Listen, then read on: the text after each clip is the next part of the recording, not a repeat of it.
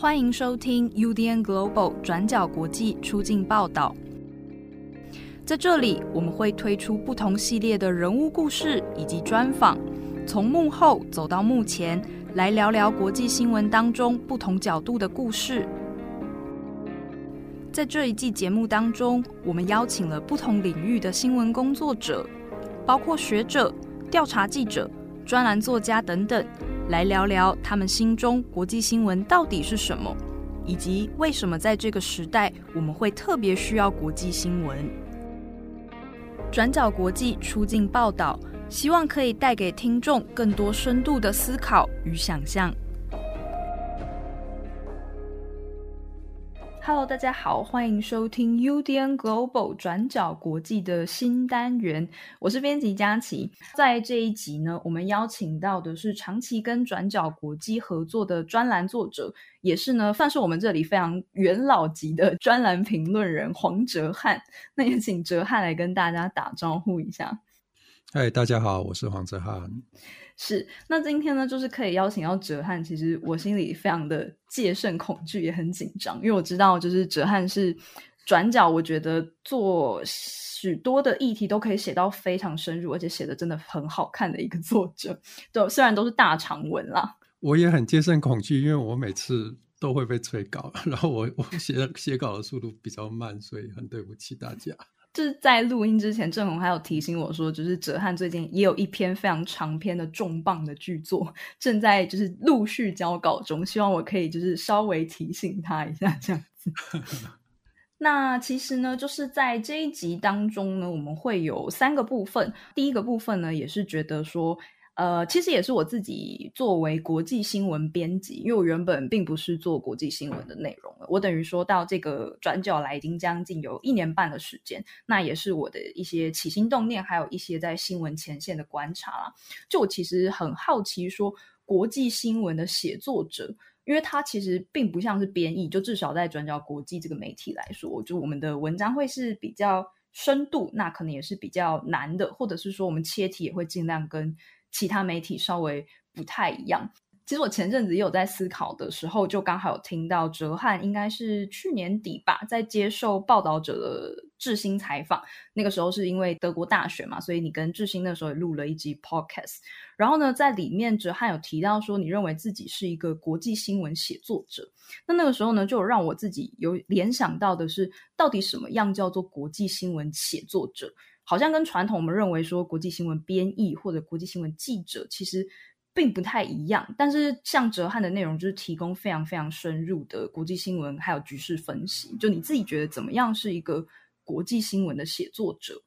呃，国际新闻写作者这个比较像是我随口说出的 说法，就是它其实反映我自我定位的尴尬，就是我不是很确定。用什么样的称呼可以比较适合来描述自己的写作写作的工作？因为首先我不是记者嘛，我不是国际新闻记者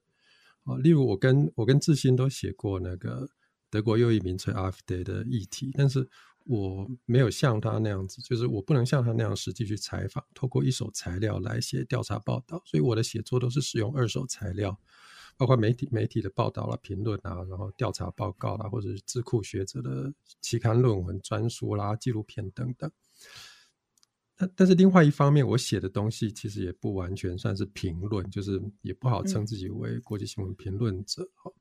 因为我的文章通常都包括叙事报道的部分跟分析评论的部分，当然不同的题材那个比例会不一样。所以总体来看，我的写作风格是比较接近那个。德国的《时代周报》的风格，就是我是长他长期以来的忠实的读者。那他的文章的特色就是，它是周报嘛，所以不是即时新闻，也不是纯净新闻，然后也不是呃一般的报道，而是他会拉出一个比较长的视野来处理时事，然后在这个视野之下，就会在单纯的事实报道之外，加入更多的资讯，比如说会额外引用学术的理论啊，或者是知识界的讨论啊。或者是回顾历史啊，然后并且结合特定的分析评论的角度，所以他们的文章都比较长，而且呃内容就是夹叙夹议这样子，所以有时候也会秀一些文学的手法，所以这种 这种风格哈，与其说是新闻报道或者是新闻评论，也许可以更宽泛的叫做以时事为题材的非虚构写作吧。我不知道用什么样的方式比较好，我大概就是用这个。对，然后我就觉得在分类上，我应该呃比较属于这类的写作者吧，就是以国际新闻为题材的非虚构写作者。其实我蛮想，我有点想像阿婆那样自称是文字工作者。对，因为他这样自称，我们可以看到一个怎么讲很专业的非虚构写作者，然后用一种很内敛的方式来称呼自己嘛，然后同时又透露出一种对职人精神的坚持。不过阿婆他是。有做记者跟有做田野的，有有这有这份那个深厚的资历，但是我自己没有，所以我觉得我还是不要东施效颦好了，我就 叫自己写作者这样，所以就出现了国际新闻写作者这样的想法。对，那基本上大概就是做，嗯，大概就是非虚非虚构写作吧。嗯，哲翰跟阿波都是也是我非常敬仰的前辈，而且其实像是都是戏友吧。对对对，而且就是其实我自己在念正大新闻系的时候，就是也是哲翰，哲翰也是正大新闻系嘛。对，阿婆也是正大新闻系。就是我自己在念正大新闻系的时候，我们那个时候的科系是没有。新国际新闻写作这样的课啦，那当时系上只有开一个叫做英文新闻编译的课，然后我那时候还有去修，就是当时对自己还有一些很厉害的期许，这样。那但是就我修课以后，就是其实我们的老师是一个年纪比较大的老先生啊，那他当时也是比较是站在编译的角度，就会教我们说啊，编辑有哪编译有哪一些要素，信雅达等等，或者是你在编译的时候有哪一些的新闻伦理啊，或者什么，就是一些很基本的翻译员。则了，那但是就跟我长大以后开始进入实务工作以后，我自己觉得编译可能并不足以完全的呃，可能呈现到一些比较深度的事实或者是内容。那我自己也有一点好奇，说就是对哲翰来讲，就你觉得国际新闻对你来说是什么样的一个题材或者是一个文类？我觉得国际新闻其实是一个很奇怪的名词啦，就是它应该叫国外新闻，而不是国际新闻嘛。国际指的是国际关系的议题。那我如果比如说写德国，那就不是国际了，所以也许叫国外新闻会比较恰当，因为这样可以包括。国际新闻，所以 结论就是转角国际应该改叫转角国外。国外，对对，但但这样听起来就很微妙嘛，因为台湾总是喜欢叫国际新闻，毕竟台湾社会对国际这个词是有一个浪漫的想象，就总觉得国际新闻要有国际观或者是广角镜头啦，然后对呃国际局势提供一种开阔的视野。这也可以带到说什么叫国际新闻呐？就是其实。我觉得，如果单纯从写作者的角度来看，处理国内新闻跟国际新闻，原则上是不会有什么差别，因为他们就只是不同的题材而已嘛。但是国国内新闻也可以用开阔的广角镜头来处理，它也可以有全球视野，这并不冲突。那反过来说，国外新闻也可以用显微镜的角度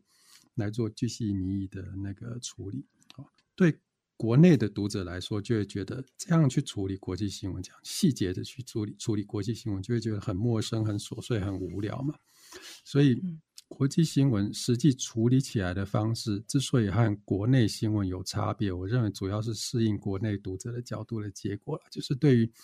那些遥远的国外的事情，我们经常必须要用长镜头、广角镜，用这种视野来处理。那国内读者才知道说这些事情对我们有什么意义，才容易引起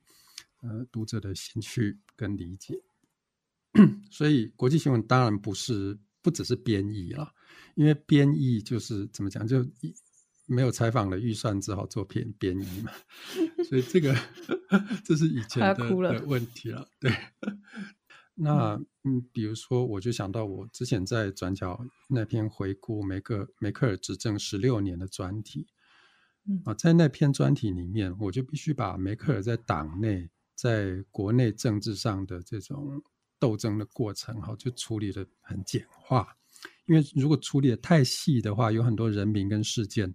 台湾读者都不认识嘛，就直接划过就不看了嘛，所以。这篇的重点就自然集中在梅克尔执政十六年遭遇的各种大家都很熟悉的那种国际的危机上面，哦，所以它就变成一个很比较有怎么讲，比较有国际观、比较大视野的报道。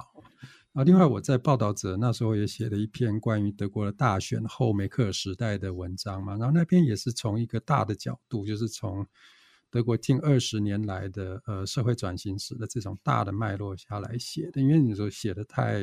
太太在地、太德国的的这种细节，那大家就可能会觉得距离远，就没兴趣。所以国际新闻表面上就显得有一种。天生的倾向就好像是他要走广角镜，要走大脉络，但我觉得这不必然是国际题材的特性啊。但是它就是出于那个国内读者观点，要调试这个观点的结果啊。不过也正是因为，呃，国际新闻、国际新闻这种走广角镜的特性啊，其实它可以很好看。我举个例子来说，比如说法国的这个《世界报》外交论衡。就是一个可以从一些比较大的脉络，比如说地缘政治啦、国际资本主义、呃国际资本主义的局势啦，或者是全球生态系统啊这种大角度来做很多精彩报道的媒体。对我举个几个很好看的那个《时代周报》的国际新闻的作品，就比如说他去追那个保健食品的产业链。德国保健食品的产业链，对，然后最后追到那个中国河北的石家庄，就是原料都是从那里出来，所以很多人很多台湾人都喜欢最喜欢代购那个德国的药妆店的发泡锭啊、维他命丸啊，这样其实它材料都是中国制，就是那种廉价工厂生产，对，很有趣。嗯，就是你刚刚说的长镜头的报道，可能它有一个。呃，比较大的历史纵深，或者也有可能是有一个比较长期，或者甚至是呃地域性的，有可能是跨国的这种比较深度的报道的撰写。所以，我们就可以说，这种镜、这种长镜头的角度，好像就变成国际新闻的一种招牌的特色。其实也蛮好看的，就是觉得大家不要觉得国际新闻都很云云端啊，很遥远、很枯燥。其实它是可以做的非常非常好看。嗯。而且我我刚刚其实想想到的是一个很很，就你刚刚提到国际观，就让我想到我其实前阵子要录这个节目之前，我有跟我的同事会议，就是他是一个马来西亚人，就我们在聊这件事情，然后就说他觉得国际观有一个很有趣的事情是，他以前在马来西亚的念书的时候，就是老师都不会说。学生没有国际观，或者是学生要多看国际新闻。他是一直到台湾来念大学的时候，他才发现台湾的老师很喜欢在课堂上提醒学生说，台湾人就是一定要很有国际观，台湾人都不看国际新闻，这样很危险。就是你们一定要多看，要有国际观这件事情，是他觉得还蛮有趣的一个文化差异。当然，他也补充说，就不一定是没有这种焦虑就就比较有国际观。他只是说他有注意到这个。这个现象，他觉得好像台湾人很常会很担心自己没有足够的的国际观，或者是国际新闻看的不够多。这是我刚刚突然想到的一个 feedback，我觉得很有意思。没错，我也觉得“国际观”这个词好像是台湾特有的词，比如说在德文里面就没有这个词。哦，真的吗？那德文有类似的概念概念？呃，比较没有。其实我我。我刚好在看一个十九世纪末二十世纪初的那个文学家，就是奥地利的文豪那个 Zweig，Stefan Zweig，他写那个什么呃《昨日昨日世界》，嗯，然后我在他的书里面才第一次看到德文有这种对于类似国际观的表达，它叫 Internationale Überblick，嗯，德文叫这个我还是第一次看到，就是可以用来翻译。台湾的国际观，它是指的是一种，呃，Überblick 等于是一种鸟瞰的视野，然后 International 就是国际的鸟瞰的视野，对，所以可以，而且可是这个作品是二十世纪初的作品，哦，然后呃，现代我们当代的，就是在德文的使用里面好像比较少，很少看到，像台湾那么喜欢讲国际观。对，真的很还还蛮有意思。我觉得可以问一下各个国家的人怎么怎么怎么思考这件事。我也是跟会议聊到的时候，突然想到这个。那另外也想要请问哲翰，就是说，呃，在过去是什么样的契机或者是起心动念，会让你想要开始进行这些国际新闻的写作？然后还有另外一个问题是我自己也私信很想知道，就你应该算是转角国际创战以来就最早的第一批写作者。那当初你又是在什么样的契机之下变成转角国际的专案作者？就是呃，我大概从二零一五年下半转角创创战以来，到现在就快七年了嘛。那我当时之所以被 转角找到，是因为那段时期，呃，台湾特殊的政治跟社会的背景就是现在要开始说故事，就主要是在那个二零一二年到二零一四年之间，台湾就是有一系列的社会运动风起云涌嘛，就是是太阳花那个时候。呃，从二零一二大概反望反望中的媒体垄断，好，全国官场工人的抗争啦，然后红中秋事件的示威啦，然后一直到三一八学运，哈，那那时候台湾社会也很开，就是也开始很激烈的在讨论说，比如说什么是民主啦，什么是法治，什么是劳权，什么是公共利益啦，什么是公民不服从啊。还有那时候大家都说台湾想要，呃，台湾要追求成为一个公民社会，但是公民社会是什么？就是这这些争论跟讨论大量的出现在脸书上面，而脸书就变成一个很热络的公共领域的舞台。那也许我们可以说这是广义的，呃，太阳花时代的政治启蒙的经验吧。然后这这种经验就让很多，就当时的情况就让很多素人哈。在这种公共的脸书的公共讨论中呢，开始崭露头角，被公众所注意到。我们现在有很多 KOL 或者是写手，其实都是当初搭上这个浪潮的。其实我当我我也是当初这种素人写手之一啦。我当时是非常振奋，就是台湾社会好像一夕之间，从多年以来对。政治的冷感的这种犬儒的社会啊，开始转变，变成开始热烈的争论自身的政治跟社会未来要要何去何从的话题。那由于我那时候在德国，所以除了谈我我那时候在脸书上，除了会呃跟着大家谈那个台湾的议题之外，也很常写一些观察德国的经验，所以就慢慢的就被一些呃。就是有一些曝光度被一些媒体平台转载，所以大概就是这样被转角找到的。然后我当时，嗯，写德国还写的非常的生涩，非常的怎么讲流于浮面啊，就是对那时候对德国认识并并不很深哦，主要还是天真的想用所谓的借鉴的态度态度，拿这个德国的经验去回应台湾的社会的议题啊，嗯。就是因为这样子，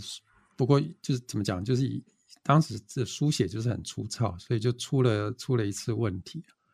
就是太阳花运动冲行政院嘛，然后后来就发生警察暴力的问题嘛。那时候我刚好参加完台湾人在法兰克福声援台北的游行。然后那时候我就看到现场维安的呃德国警察对我们很友善，然后我就事后就很快的就写一篇脸书的文章啊，去凸显德国警察呃不是像台湾那样子啊打示威者，他是保护示威者的一面，嗯，就是写这个面相。然后这篇很生涩的这种很粗糙的脸书的贴文，后来就被呃几个媒体转载，然后也有一定的曝光度。然后我们的转角的作者戴达卫，他当时也应该看过这个文章了，所以在好几年后，达卫在转角写了一篇那个德国扩权警察法的题材嘛，然后谈到警德国警察的这种暴力的争议啊，以及德国警察偏袒极右翼的问题啊，他那时候他自己在他的脸书转贴他的文章的时候，就顺便提到，就顺便推文提到说，以前看到有台湾人写文章啊，对德国警察有过度美好的幻想，然后他就希望。提供借由他转角的文章来澄清视听啊，然后达伟应该不记得了，当年那篇槽点满满的脸书贴文的作者就是黄泽汉。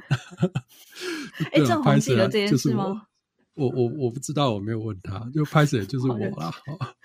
是我当年太傻、太天真、太片面的去理解德国。在很初期的时候，在二零一四年，然后那时候是我在我加入转角以前的事情。总之，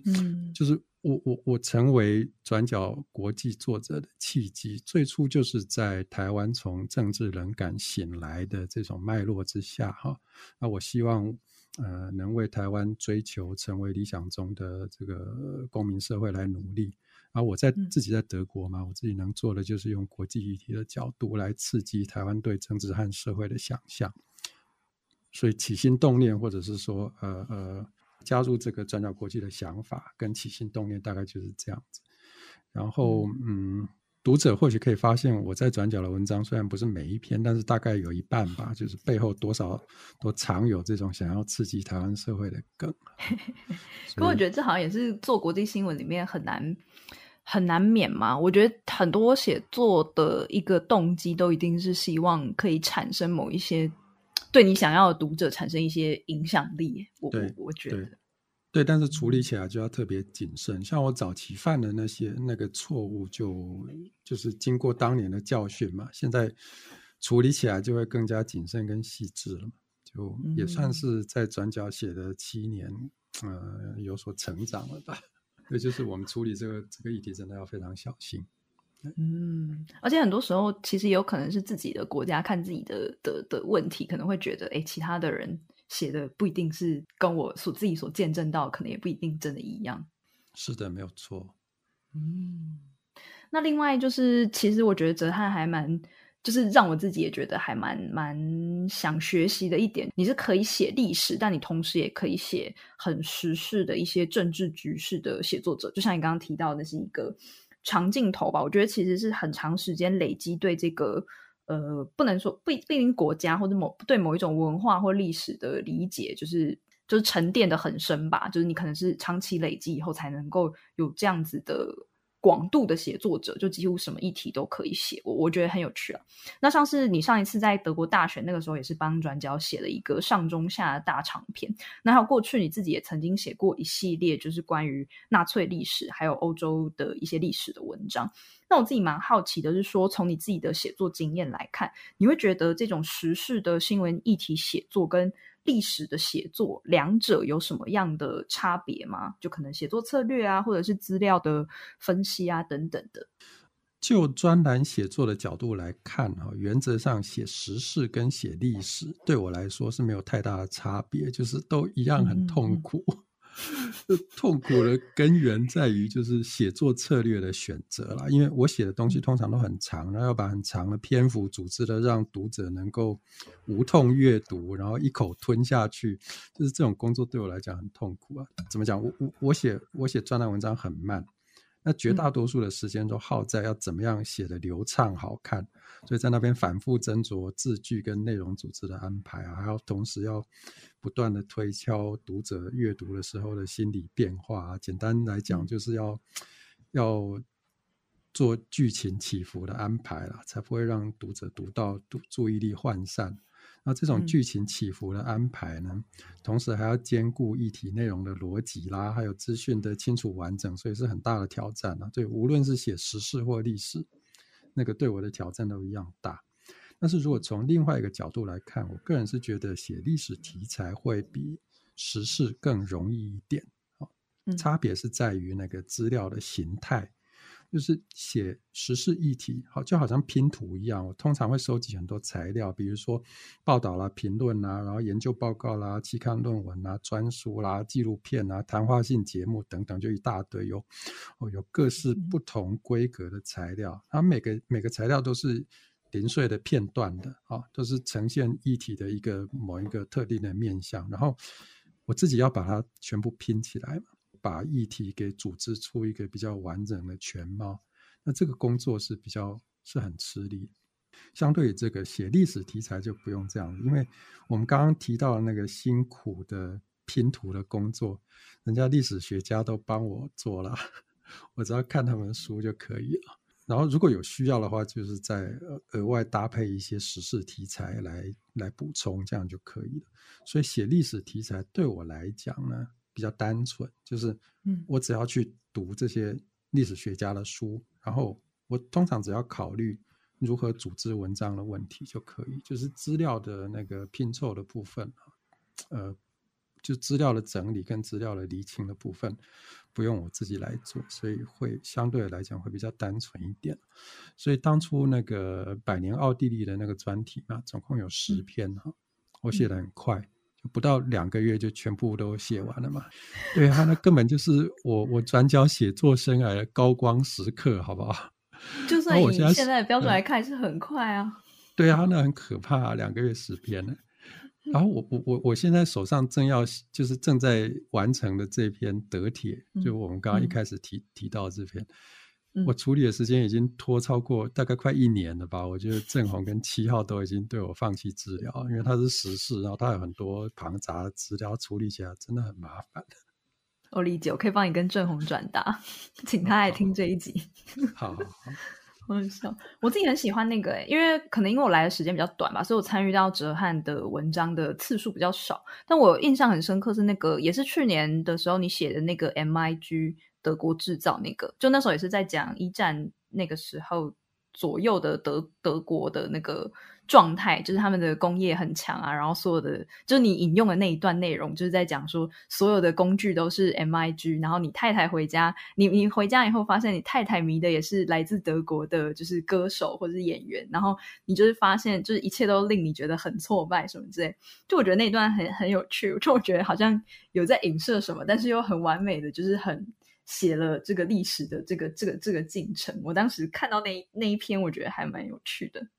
就是那篇 MIG 德国制造，就是让读者有很多既视感，然后就是从当时的德意志帝国联想到当前的中国嘛。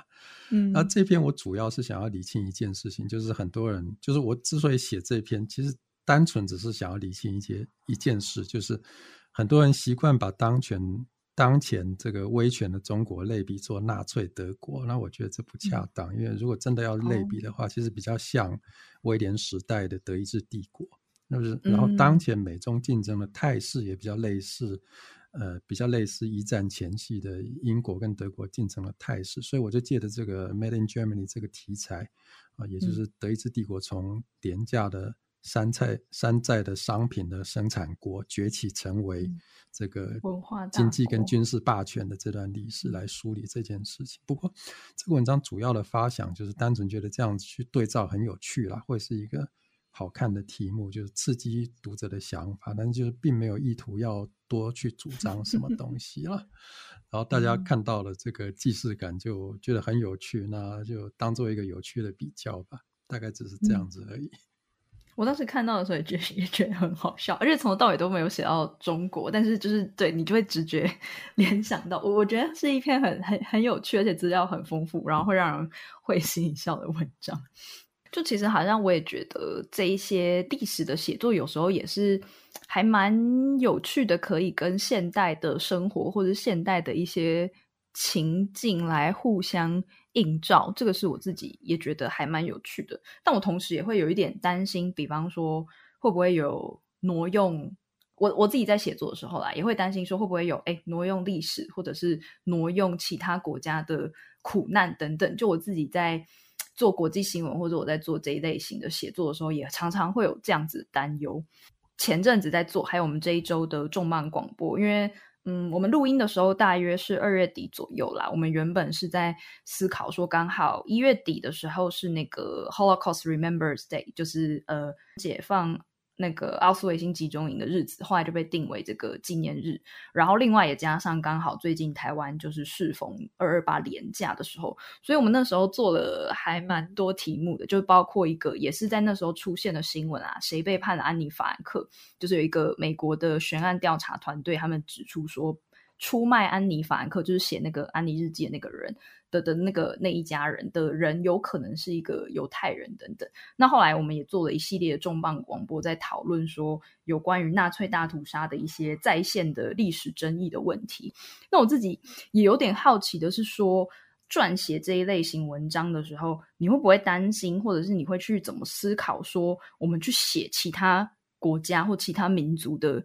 历史苦难的这件事情，就你怎么去抉择这个题目？呃，要不要写，或者是你书写想要对台湾读者传达的意思或者是目的会是什么？呃，我先，我我先这样子回答，就是我先回答那个呃所谓的挪用或者是类比历史的问题。然后，因为你刚刚的问题是其实关于两个部分，一个是。怎么去？是不是有挪用历史的问题？然后另外一方面就是书写苦难，或甚至是挪用苦难的、挪用他人的苦难的问题。那这两个问题，我大概先分开来回答。首先就是对于这种嗯对照历史或者是类比历史的问题哈，那我想先限定在我为转角国际写的文章来回答怎么去理解这个时事题材跟历史题材之间的对照或类比的写作。嗯，因为呃，因为转角是国际新闻媒体，所以我为转角写的历史题材呢，都会是以关注新闻时事为出发点的。所以对于这个问题的回答是对，没有错。我在。转角处理的题材的历史题材，我是把它当做时事的延伸来做，但是这样做并不一定是要直接回应当代的困境，或者是直接把这个当代的情境去类比、去套用到历史上面，然后给出什么样的答案。那主要还是要把历史作为一个背景的资源，然后希望能够刺激我们跳脱当下时事的框架，来更清楚的理解。现今的处境，所以那个后背后的那个旨趣都是理解，都是希望能够提供一些多比比比较多的资源来让我们理解，呃呃各不管是当下或者是历史的处境，嗯，对，所以呃怎么讲？其实我写时事题材内容也经常会涉及到一些历史的回顾的部分啊，几乎每一篇大概都会做一些这样子的回顾，这是我写作的习惯，所以。的确就是把历史当做我们去理解史事的延伸所以，当当然书写历史本身不必要为这个目的服务，这是这只是我个人在为转角写作的时候，呃所采用的策略。那我在转角写过的历史题材，比如说以百年奥地利这篇为例，哈，就是百年奥地利当初写这篇是回应了那个二八二二零一八年的呃奥地利刚好建国。庆祝建国一百年的这个时事啊，那时候，呃，和我合作的编辑，也就是读者们所怀念的我所敬爱的八号，他就 认为台湾读者对奥地利太陌生了嘛。那我们也也也应该是第一个台湾媒体用这么大的篇幅去介绍奥地利历史，所以当初大家都呃投入非常大的热情来做这个专题。然后，另外一方面，我自己也认为，台湾的处境其实在不少方面跟奥地利是蛮神似的，可以做很有趣的对照。所以读者就看到，特别是在比如说纳粹与他们的产地这一篇啊，还有德意志也没这么帅啊这一篇里面，就是作者黄章汉的行文跟编辑八号八号和郑红的这个下标跟配图，哦，好像透露出一种青春洋溢、热情奔放的味道。就是再加上。当时刊出的时候，又遇到二零一八年一一二四，就是台湾台湾的这个民粹风潮的大盛的这个时事，所以文章跟时事就恰巧的碰巧的能连接在一起，然后当时就引发很多读者的共鸣。那其实在这里，我必须要说，就是嗯，拿以这种呃把历史当做是时事的延伸的这种做法，哈，呃。当然，我们必须要有限度啊，那个就是就是必须要仔细的去梳理当下的脉络跟历史的脉络是不是呃真的有这种相似性，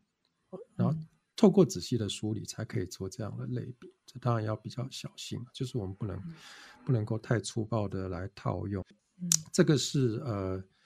历史书写的部分。那至于那个苦难的部分，就是我们是不是比如说你刚刚提到。呃，谁背叛安妮·法兰克这种，呃，这种县民告密的的问题啊，那跟之前台湾的县民告密的问题也有关系。然后这个是一个面向，另外一个面向就是呃，书写苦难，过去别人他人的历史的苦难，然后是不是可以对应到嗯我们当下的苦难啊？嗯，关于这个，我觉得嗯，我认为啦。写苦难是一个，嗯，很复杂的题材，因为所有的苦难就是怎么讲？我认为我们没有一个很好的方式能够去呈现苦难跟创伤。嗯，我们找不到正确的答案，去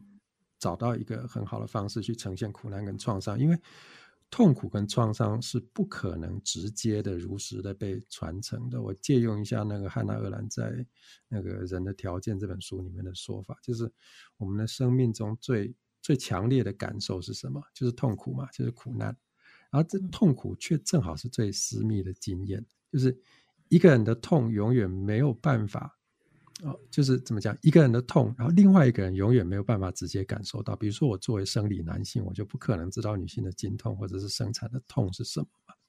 嗯，那创伤也是这个样子，所以痛苦跟创伤严格来说都是永远没有办法被直接传达，也无也不可能透过什么样的叙事方式啊，比如说什么样的历史的叙事来转化，然后来充分的传达给后人。所以痛苦跟创伤是没有办法直接进入公共领域里面。也因此呢，人类社会很擅长遗忘历史的伤痛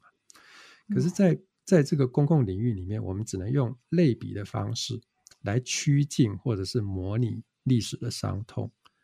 但这样就会经常经常出现一个很吊诡的情况，就是越靠近就就揭露的越多，然后就反而会引起反感。嗯，好，所以呃。怎么讲？就是你你把那个当年残酷的情况揭露的太直接、太残忍的话呢，就会有很多争议嘛。大家就会觉得说这个太残忍了，哦，不适合呃进入公共领域里面讨论啊，或者是什么。但是大屠杀就是这样的残忍啊，不不管是过去的大屠杀，或者是伤痛啊，就是这样，或者或者是过去的白色恐怖，就是这样子的残忍露骨啊。然后你要求一个无痛的对于呃历史。痛苦的这种公共讨论，其实是自我矛盾的。所以，关于什么样才是最好的历史创伤叙事的方式啊？对这个问题，我们可能嗯，永远都要去挣扎跟苦恼，并且最后找不到最终的答案。那一方面是因为历史的伤痛作为最私密的生命经验，那本质上是没有办法进入公共领域，也没有办法进入我们的怎么讲，我们的公共书写里面。那另外一方面也是因为，我们努力要去趋近历史的伤痛的时候呢，越去接近它，然后它在公共领域里面造成的各种排斥感也就越大。比如说台湾的二二八啦、白色恐怖的创伤经验，还有包括过去的这个监控啦，啊，比如说校园监控的这种这种呃呃，你好朋友是县民啦，啊，这样子的这样子的经验也都是如此。不过，我觉得我们也不必太悲观了，因为我们永远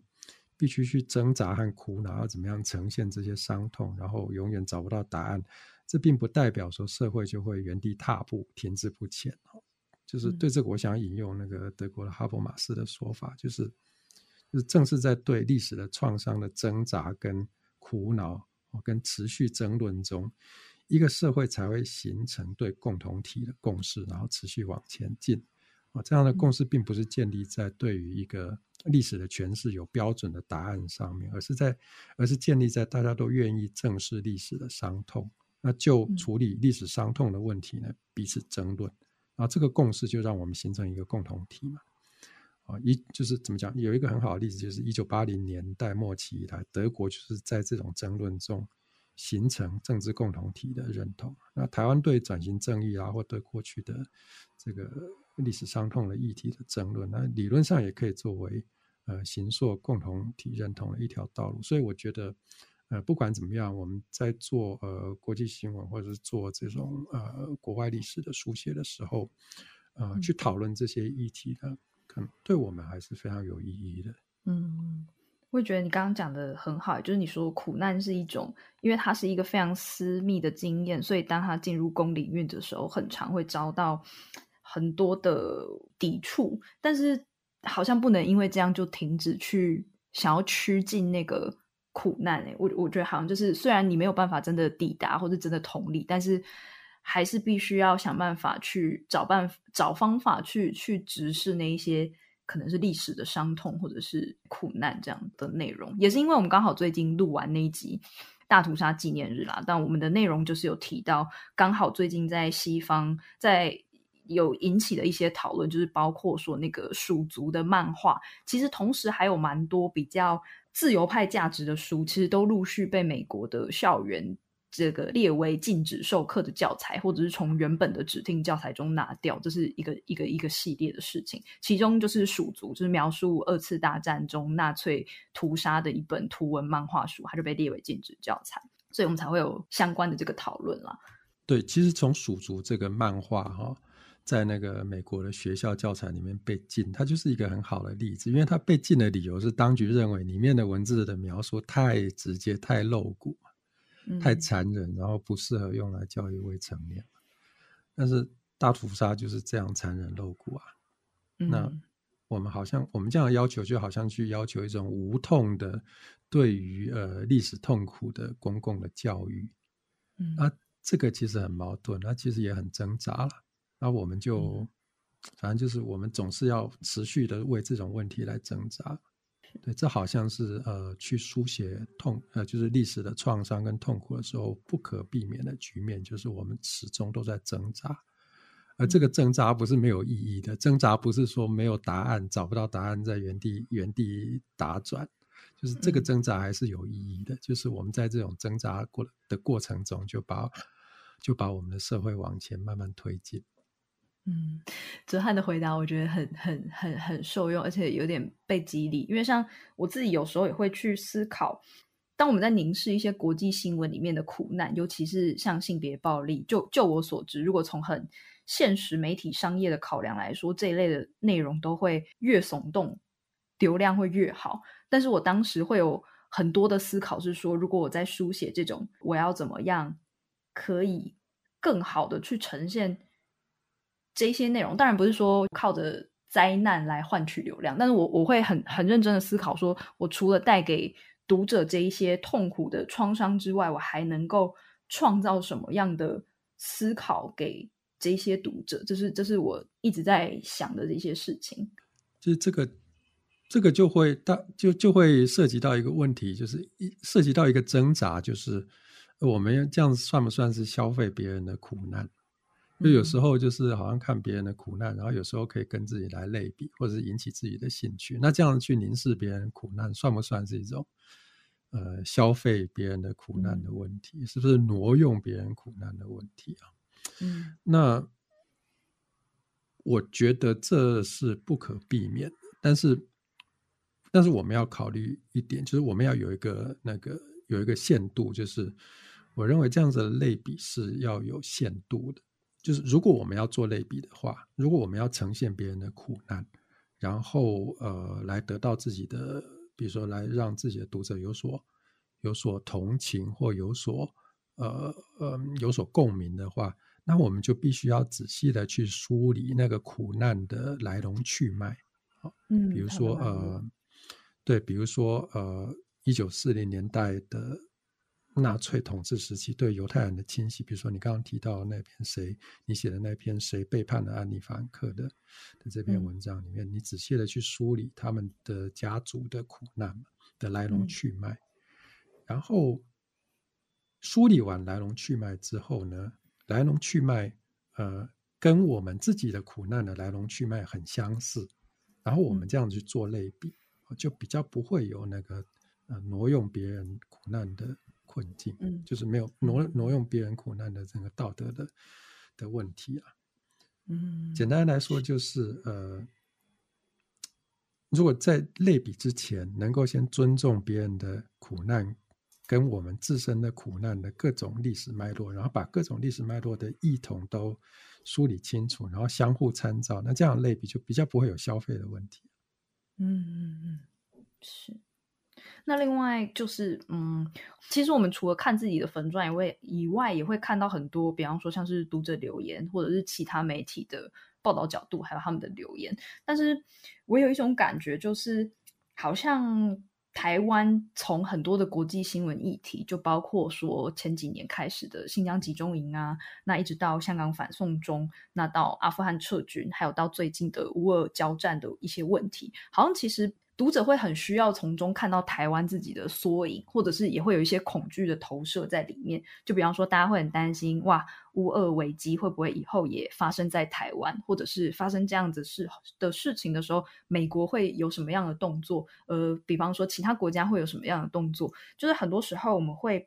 在国际新闻上，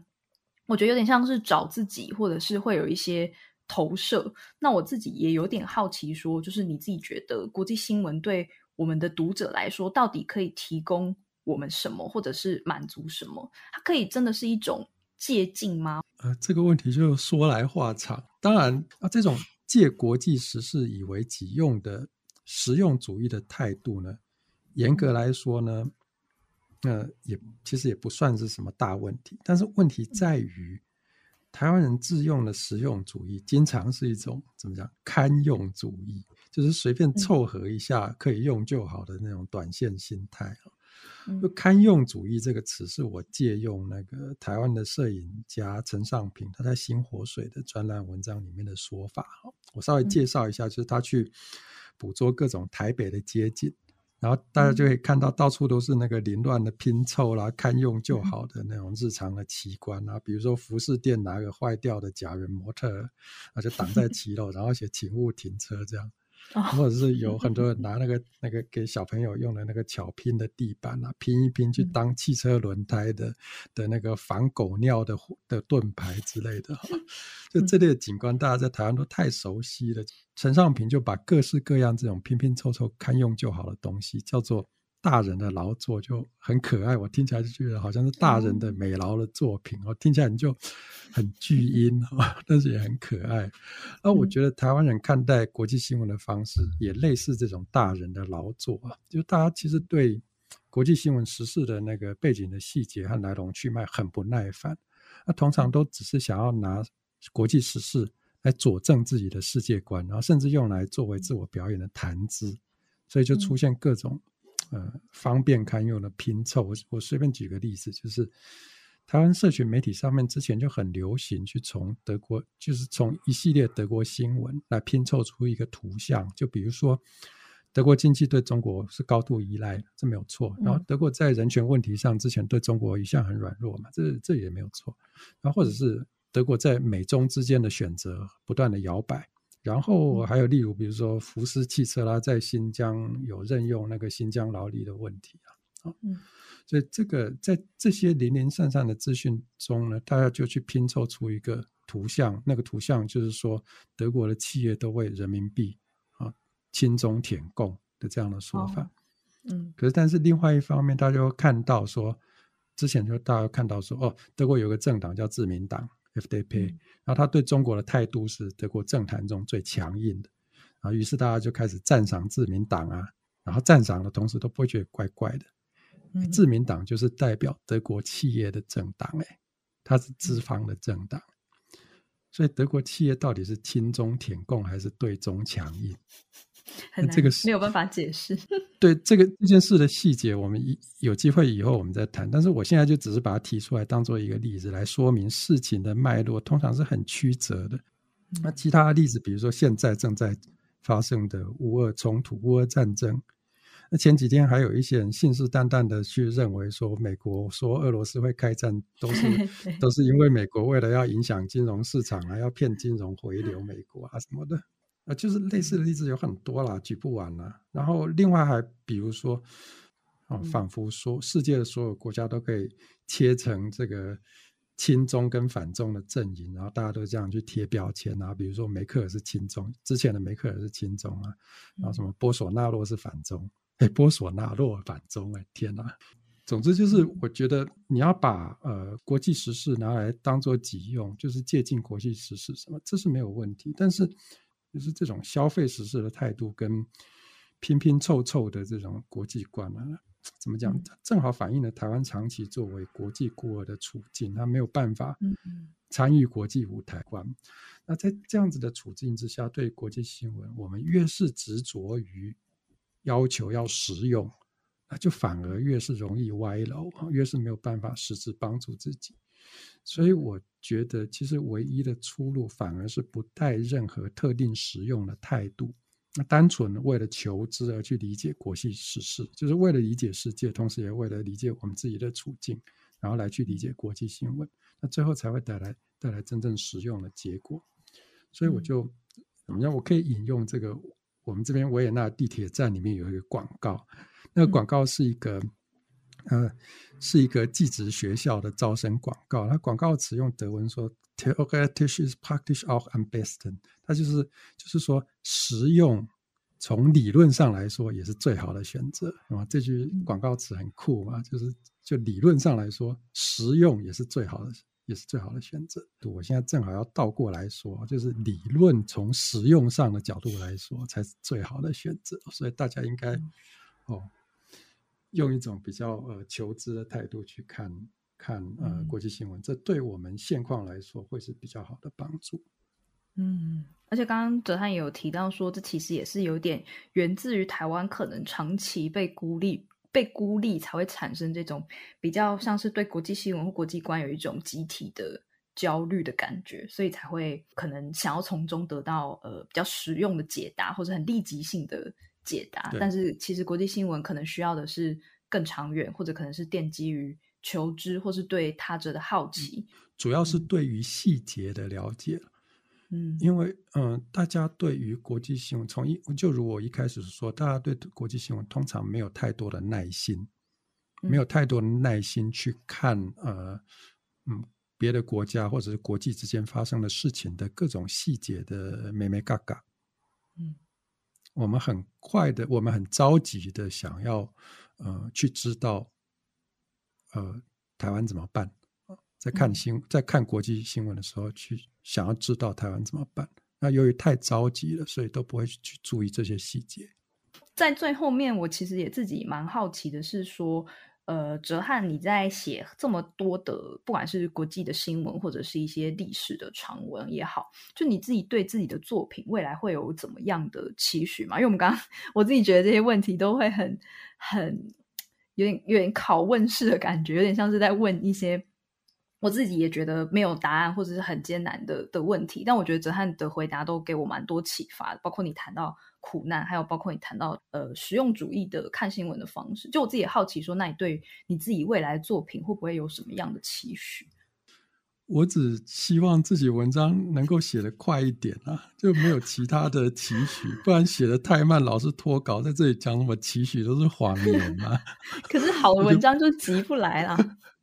就我不不想再用无法兑现的承诺来伤害作者跟编辑台之间的感情，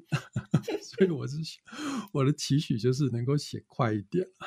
那如果真的要讲一个什么比较好大喜功的期许的话，